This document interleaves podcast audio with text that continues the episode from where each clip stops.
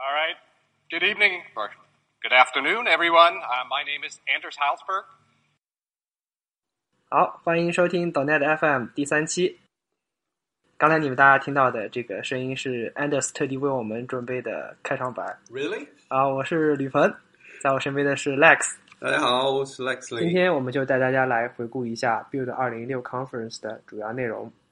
对对对，呃，在这两天里呢，除了听了两场这个主题演讲之外呢，我们还有机会呃看了很多技术专家自己单独的课程。呃，微软在这两天集中展示了呃过去一年内很多领域它的这个呃重大进展吧，我觉得还是还是让人感觉看完之后热血澎湃。呃，这一期的主题呢，其实就是兑现承诺，对对对，把去年或者是说前两年所做过的各个承诺，所有埋的坑全部都把，也不能说全部吧，大部分都踩掉。那么，呃 s a n t a 第一天的 keynote 所提到的，呃，相信大家如果听了的话，应该发现他把我们公司的 slogan 做了一些小小的这个变种。微软的 slogan 是什么？是 empower every person and every organization on the planet to achieve more，对吧？我们这里提到是 every person 和所有的 organization，但是这一次呢，它稍微做了一下改变，因为大家知道 Build 是给 developer 的 conference，他说的是 every developer。那我们是不是有做到这一点呢？我们如果真的要就是让每一个开发者都能得到微软的这个帮助的话，那显然我们的做出的产品、做出的服务就不能只针对于 .NET 的开发，做出来的东西也不可能说只 run 在 Windows 上面。对，这也是我们这一期 Build 大会的核心。那么我们就来看一下第一天 Keynote 大概讲了什么。首先，我们来看一下第一天啊、萨提亚先生做完这个主题演讲之后，呃，一系列的这个产品演示。第一个让我们印象很深的就是，呃，在呃 Windows 的这个平板电脑上面，这个演示了一下这个墨水笔的效果。嗯，虽然之前呢，我们有看啊、苹果在自己的这个 iPad Pro 上，同样也是演示这个啊、通过触控笔制造出这种墨水的效果。但微软这个演示有几个特别的地方啊，让人印象深刻。第一个就是，除了有这个笔之外，在这个屏幕里，我们是可以虚拟出一个尺的，而且这个尺呢，除了简单的这个啊长方形的尺之外，你其实好像啊看起来好像里面有一段视频是可以定义一个这个任意形状的尺，所以你在这个对，那段是在 Photoshop 里面。对对对，就是做这种呃特别的花纹的这种设计的时候，嗯、我觉得这个让人感觉就是非常有想象力吧，因为确实你拿着一个笔，拿着一张纸啊、呃去做这种绘图，还是蛮粗的一种呃一种方式啊，可能做艺术会好一点，但是如果是做工程啊、尤其是工程制图的话。啊，各式各样的尺，各式各样的配件啊，如果能都能够包含在里面，那么这个呃，无疑这个触控笔的这种应用领域会更加的宽广。所以微软在这方面是呃，还是在和苹果的竞争中超出了一个身位吧。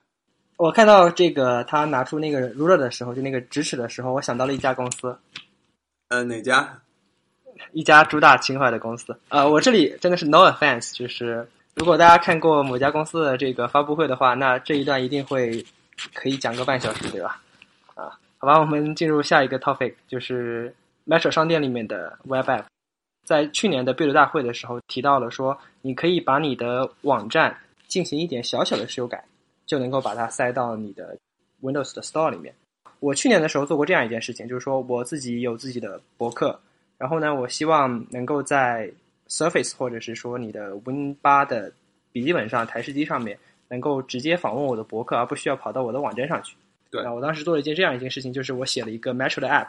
然后把它上线了。那这个 Metro App 其实非常简单，它唯一做的事情就是去读一下我的这个我的博客的这个 RSS feed，然后把它秀在这个页面上面。那么其实现在我们就不需要做这样一件事情，对吧？我们只需要写少量的这么几行代码，就能够把我原来写的那一套我用 JQ 生成的那个静态的 static site，把它扔到你的这个 store 里面去。用户得到的体验和一个真正的 Metro App 其实是一样的。对对对，而且这一套啊、呃、WinJS 的 library 呢，把底层啊、呃、Windows 自己的这个 runtime API 也充分的暴露。啊，这个网站的代码里加入 WinJS 的这个引用啊，你就可以其实，在桌面上就可以去控制一些啊快捷快捷键呐、包括一些菜单呐、这些这些功能，所以还是很方便。底下一个就是第一天 Keynote 大会的重点。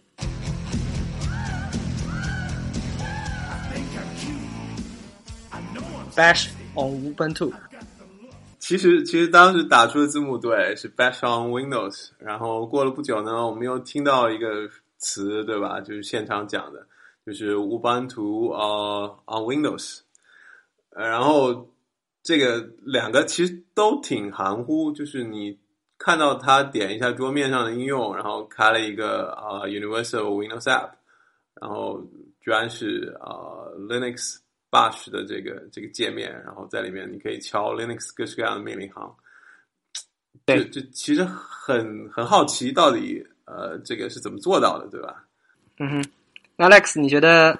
我们要给就是听众科普一下什么是 Shell？OK，呃，其实用惯了 Windows 的朋友呢，对这个命令提示符还是呃非常有感情的，对吗？毕竟在在界面上，鼠标很多很多事情其实干不了啊！你要打开命令提示符，然后敲几个呃有比较有意思的命令，然后你就会发现哦，原来 Windows 里面还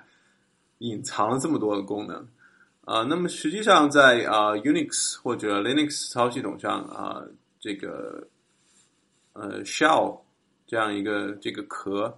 它的功能就和 Windows 平台的这个命令提示符非常的相似。而且绝大部分的啊、Unix 和 Linux 的这种管理员，他们的日常工作就是在这个 shell 里面去去做的啊，他们是不会去起一个非常复杂的这个用户界面。呃，这里就是你提的这个 shell，其实是说 command line shell，对不对？嗯，shell 的话，其实它可以是 GUID，也可以是 command line。那么，但是我们就是在 Linux 系统上面，大家一般会使用 command line 来做这个呃系统的管理。而就是 in general，我们对 shell 的定义呢是说它是一个 user interface。那这个 interface 是干什么用的呢？就是让用户能够和 system 的 API 打交道，对吧？那么就是说，一般来说，它一个 shell 的话，一般是一个其实是一个在 u user space 里面 run 的一个 application。那它只不过是对 kernel 的 API 或者是说 system call 其实做了一层 wrap。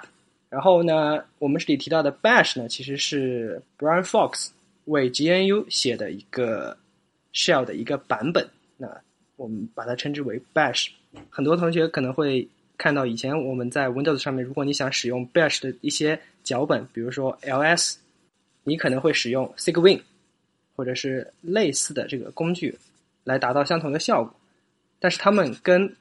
这一次 Bash on Windows 有没有什么本质上的区别？实际上在，在 Kino 之后呢，我们看到呃，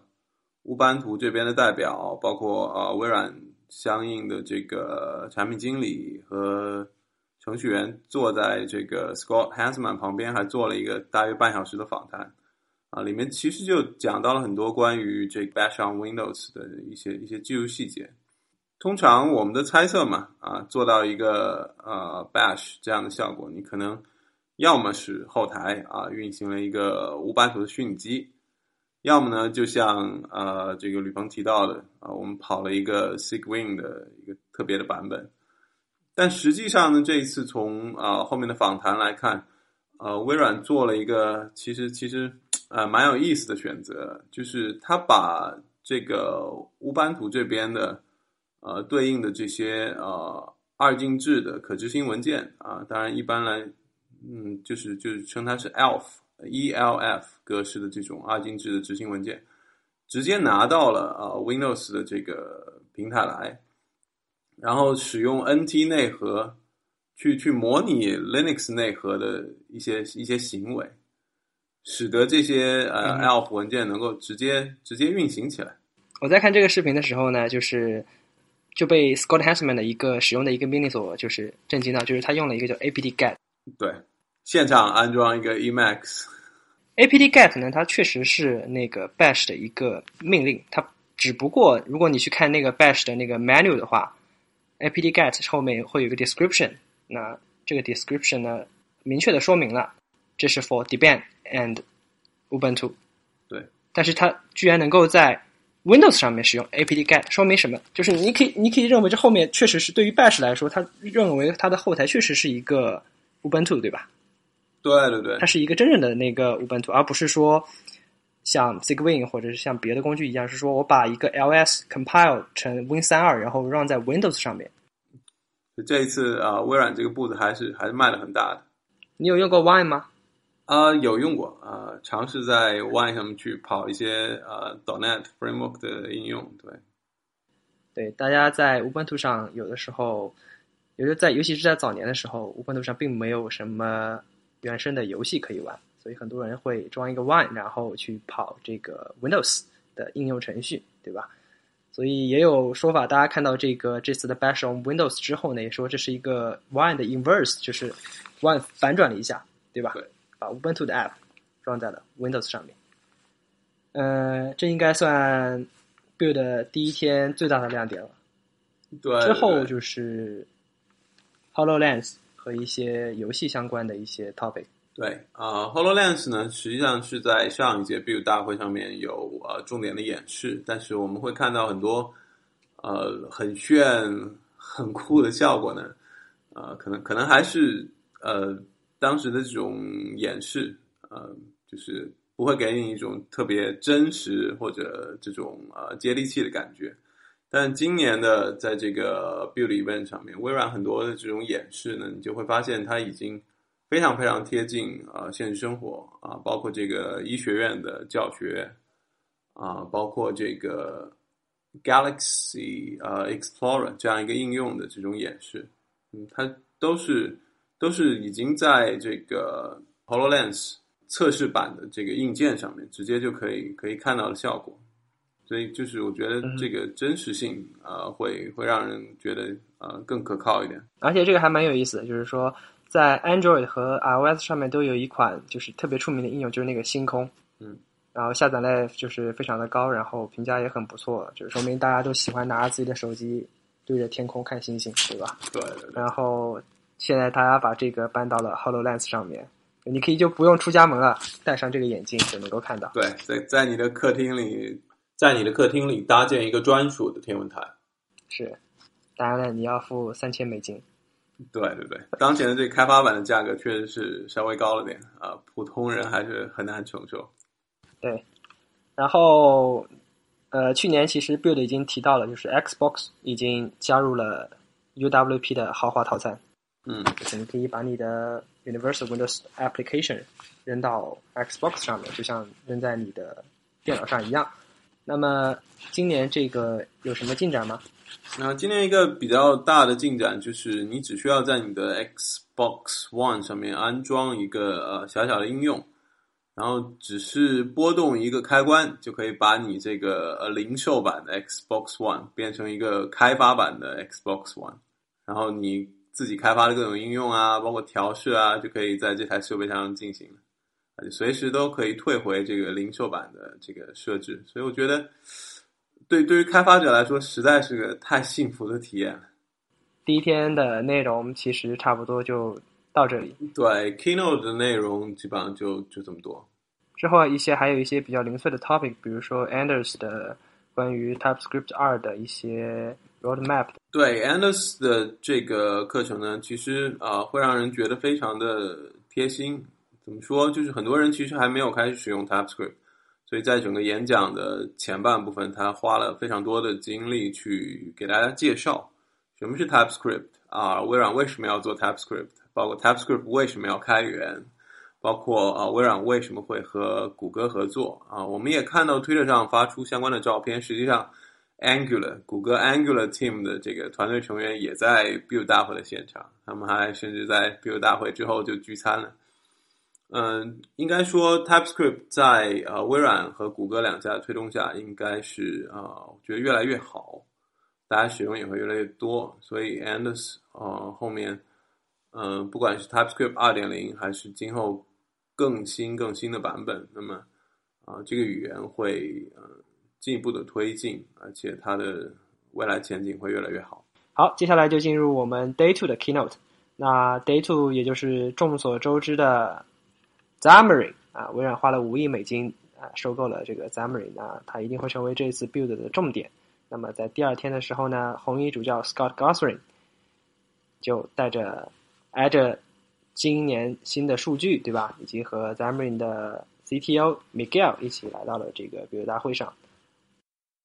Well, first of all, uh, at Xamarin, we're very excited to be joining uh, to be joining Microsoft, and uh, and personally, I am very happy to uh, finally be joining the team that created the .NET framework, uh,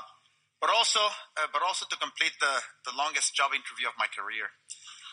So 你看完什么感受？感受就是 Miguel 这个梗啊，好多人可能都不不一定能够 get，因为实际上 Xamarin 的两位创始人 Ned Friedman 和 Miguel de Icaza，在他们年轻的时候都曾经去微软做过职位的面试哦。 另外，故意把 Miguel 排在一个比较后面一点的这个出场。你知道，其实 Twitter 上面第一天啊，Keynote 完了，包括那个主要 session 完了，好多那个开发人员就在吐槽。我已经守了一天了，为什么从头到尾你们都没有讲 Xamarin 呢？哎而且我跟你讲，而且我在我在第一天的那个 keynote 下面看到有人这样评价，有人问说问了一个问题，说我们这些 Visual Studio 的 subscription 用户什么时候能够拿到 Xamarin 呢？如果这样有，如果能有能直接免费下载到 Xamarin 多好呀！而且好几个人都这么问了。对对对，所以感觉有点饥渴营销的这个 这个方式，对吧？你看红衣主教一上来就不紧不慢，然后先给大家讲啊，我们这个 Azure 呢，data center 其实建了很多，覆盖了全球好多地方，data center 的总数呢比市场上的第一加第三的这个还要来的多，但是但突然一下就啊话锋一转啊，怎么说？因为微软这个总体战略还是一个 cloud first 啊，mobile first。呃，Azure 其实这边做的很好，在市场占有率上面都已经稳定在这个第二名的位置。但是呢，就是 mobile 这一块，实际微软一直都是比较弱势，就是自己的这个 Windows Phone 平台一直就没有能够快速成长。所以等啊、呃这个 Azure 的新闻讲完之后呢，很快我们就看到啊、这个 Miguel Miguel de Casa 和 Xamarin 的团队就被呃拎到了这个前台。怎么说？因为呃微软之前收购 Xamarin 的时候，呃业界会有很多的猜想，因为你毕竟啊、呃花了很大的这个财力物力去并购一家啊、呃非常有希望的公司。Xamarin 在去年这个 Gartner 的一一份报告上面，已经是属于美国地区独角兽公司里非常非常受重视的一家公司。那么，呃，微软去做这个并购呢，到底想做什么？啊、或者到底能做什么？对吧？因为 Xamarin 这个其实还是一个很很昂贵的平台啊。下面我们可以放一段录音啊，大家听一下米盖尔先生的这个亲自亲自的讲法。uh, this is the first time that we reach a larger audience. Xamarin was historically, uh, you know, a niche product, uh, a product for those that uh, that wanted to spend a lot of money on it. So, um, yeah. So, 简单的翻译成中文，意思就是，呃，这个 Xamarin 呢，就是给愿意花钱的人用的，对吧？对，你们这些 loser 们就不要用了。所以，所以这一次呢，呃，微软收购之后啊、我可我可以说，Scott 这边最大的一个 announcement 就是 Xamarin 的产品，只要你是微软的这个 Visual Studio 的用户，不管是 Visual Studio 哪个版本，专业版、旗舰版，还是啊、这个免费的社区版，你都可以获得 Xamarin 的软件，然后来开发移动应用啊，不要你的钱，没错而且对，Scott Scott 的原话就是 Scott 的原话是说，就是 no extra charge to VS customers。而且昨天正参加这个 MSDN 组织的这个 Build 呃微博的在线直播嘛，我正忙着在发这条，对吧？就是 Xamarin 的产品，大家可以现在免费用起来了。结果呢，Scott 马上就又发了一个重磅消息，就是 Xamarin 不仅仅是这个产品会免费给大家用，它的这种核心部件啊，包括一些命令行工具，在今后的几周呢，将会呃完全开源，而且是基于这个 MIT 的这个开源协议。总体来说，意思就是啊、你不光可以免费用，还能看这个东西它内部到底是怎么运行的，而且遇到了你觉得不合理的地方，你遇到了 bug，哎，你是可以作为一个社区的参与者去去把它修复的。嗯，所以这是一个非常非常难得的机会吧，我觉得。然后与此同时呢，所有的 MSDN subscription 用户呢，就可以在他们的 Mac 上面下载 Xamarin Studio。那这个 Xamarin Studio 呢本身是收费的，但是没关系，因为 Miguel 也说了，哦，是 Scott 也说了，那每个人呢，其实你是可以在 Mac 上使用一个 Community Edition 的 Xamarin Studio，就跟 VS Community Edition 是一样的。对对对，嗯、但是我相信呢，之后呃，Xamarin Studio 呢一定会进一步跟 VS 的整个组件做整合，对吧？相信在将来免费也不是不可能啊。对对对，呃，Xamarin 这次的收购呢，花了微软五亿美元，其实在我看来是非常的划算的。要知道，微软在前几年收购过一家做 iOS 应用的公司，花了两亿美元。当然，这群人的到来呢，让 Outlook 一度成为了 iOS 上最好用的邮件客户端。呃，但是我觉得啊，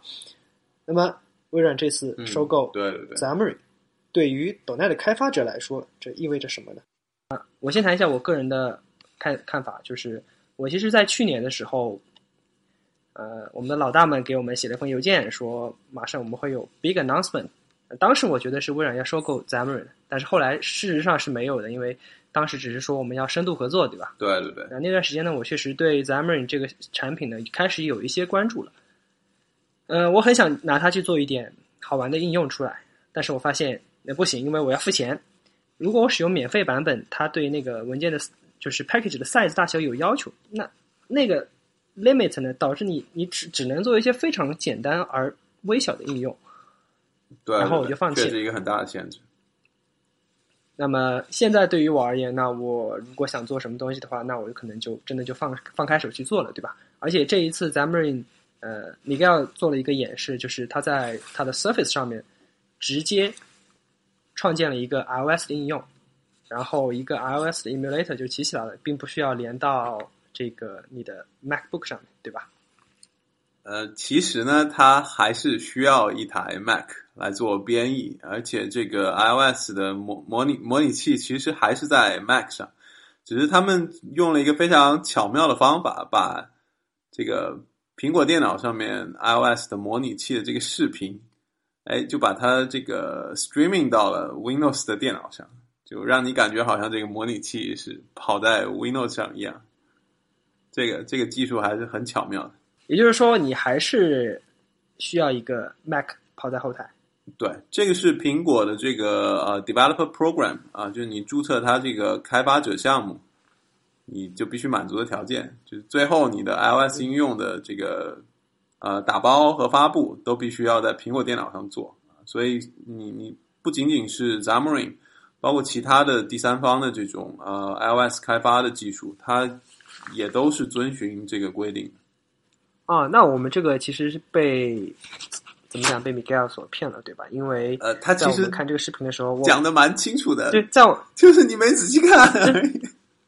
但是在我们看来是说，呃，你在除了打包和发布，你需要使用一个 Mac。那给我们的感觉就是说，你使用这个 emulator，你使用它去做 debugging 去画拖所有的控件的时候，是不需要一台 Mac。呃，或者换个思路啊、就是结合第一天啊、他们讲这个 Visual Studio VNext，就是 Visual Studio 第十五个版本，呃，里面也提到了一个就是新版本 Visual Studio 设计理念，你做任何的主要的工作都可以不离开 Visual Studio 这个 IDE 啊，就是他在那门课程里演示的就是和 GitHub 这些呃网站。做这种整合啊，不管你是创建一个新的分支，还是在分支之间切换，还是做一些别的，你都不需要离开 Visual Studio。啊，那么这边啊，我觉得 Miguel 演示的这个 Xamarin 的产品也是同样的一个思路。你不管是做 iOS 界面的这个拖拽设计，还是安卓界面的这个拖拽设计，包括你要调试起这个模拟器，所有的一切你都是在 Visual Studio 里面，对吧？你压根儿这个就没有离开过这个窗口，这样才能够就是达到一个非常统一、非常贴心的用户体验。Lex，你刚才提到了这个 Visual Studio，呃，其实从第一天的 demo 开始，就第一天的 session 开始，大家就会经常看到，呃，所有的人在做 demo 的时候，其实他使用的是 VS 一五，就是 Visual Studio fifteen，但不是二零一五，而是十五。那这个呢是有望成为 VS 二零一六，如果在今年正式发布的话，如果不能的话呢，可能就是 Visual Studio 二零一七。那么大家会看到，就是说这样一个就是新版本的 Visual Studio。现在还处于 preview 阶段，那它的安装界面和就是 VS 二零一五和二零一三已经发生了重大的改变。它打开的时候是一小小的一个 app，然后你可以选择你所需要的这个组件。那从这个过程当中，我们可以看到，就是说 Visual Studio 现在也正在做一件事情，就是不断的给自己进行瘦身。那么我们这次很不幸的是没有看到 VS Code 在 Build 大会上出现，但是我们看 Visual Studio，那 Visual Studio 也正在。努力的把自己的方向给拨正回来，因为 Visual Studio 现在有一个最大的特点就是特别的臃肿，它跑在这个 Windows 上面，然后下载包也非常大，显然大家也意识到了这样一个问题。这个在 Scott Hansman 先生的课程上，呃，他也有他也有提到，你到外面去组织一个 Hackathon，或者去学校里做一个演示，啊、呃，教下面的朋友学习使用 Visual Studio，然后第一件事就是让他。呃，花很长时间去安装一个庞大的 Visual Studio 二零一五的话，其实非常非常的不方便。而使用这个 Visual Studio 最新版本的呃这个安装包，你大概就在两分钟内啊就可以把这个 Visual Studio 装快速装好，然后启动起来啊，这样就是给新用户的感觉也会好很多。那么，Lex，你有是否有印象，在第一天他们演示 VS 一五的时候？那两个 demo 都做失败了。对对对，当时是呃微软著名的这个工程师 Amanda Silva 啊、一位女士，在呃一门课程里演示啊、就是 Visual Studio 的未来蓝图。我们会看到啊、Visual Studio 加了很多的新的呃黑科技。第一个就是呃我们刚才啊吕鹏已经提到这个安装，另一方面呢，则是呃。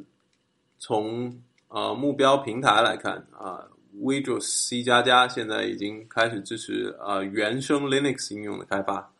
而且还支持远程调试。只是很不幸的是，Amanda 在做演示的时候，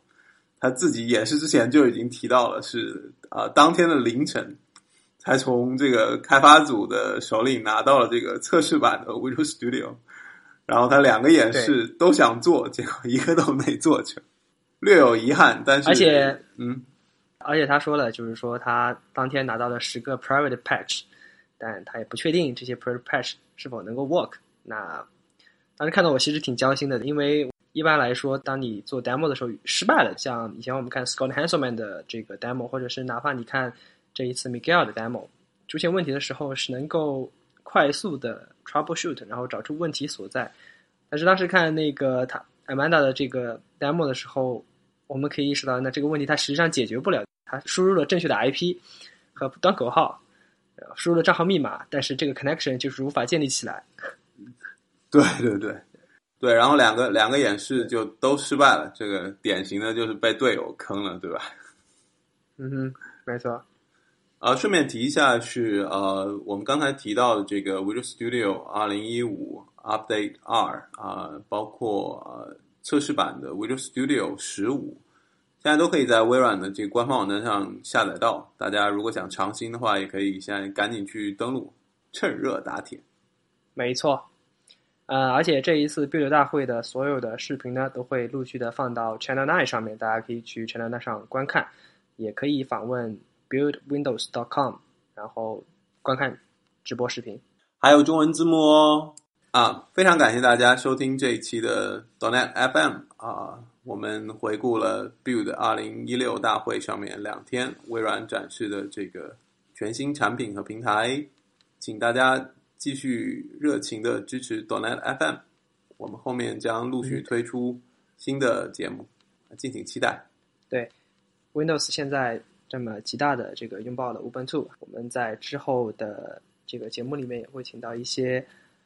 Linux 相关的专家来给我们做分享，也会邀请到 Donet 跨平台相关的这个 MVP 来和我们分享如何在 Windows 上面开发多个平台的应用。今天的节目就到这里。我们的官方网站是 dotnet 点 fm，微博账号是 dotnet fm，请大家来信至 hi at dotnet 点 fm。谢谢大家。行，谢谢大家，再见。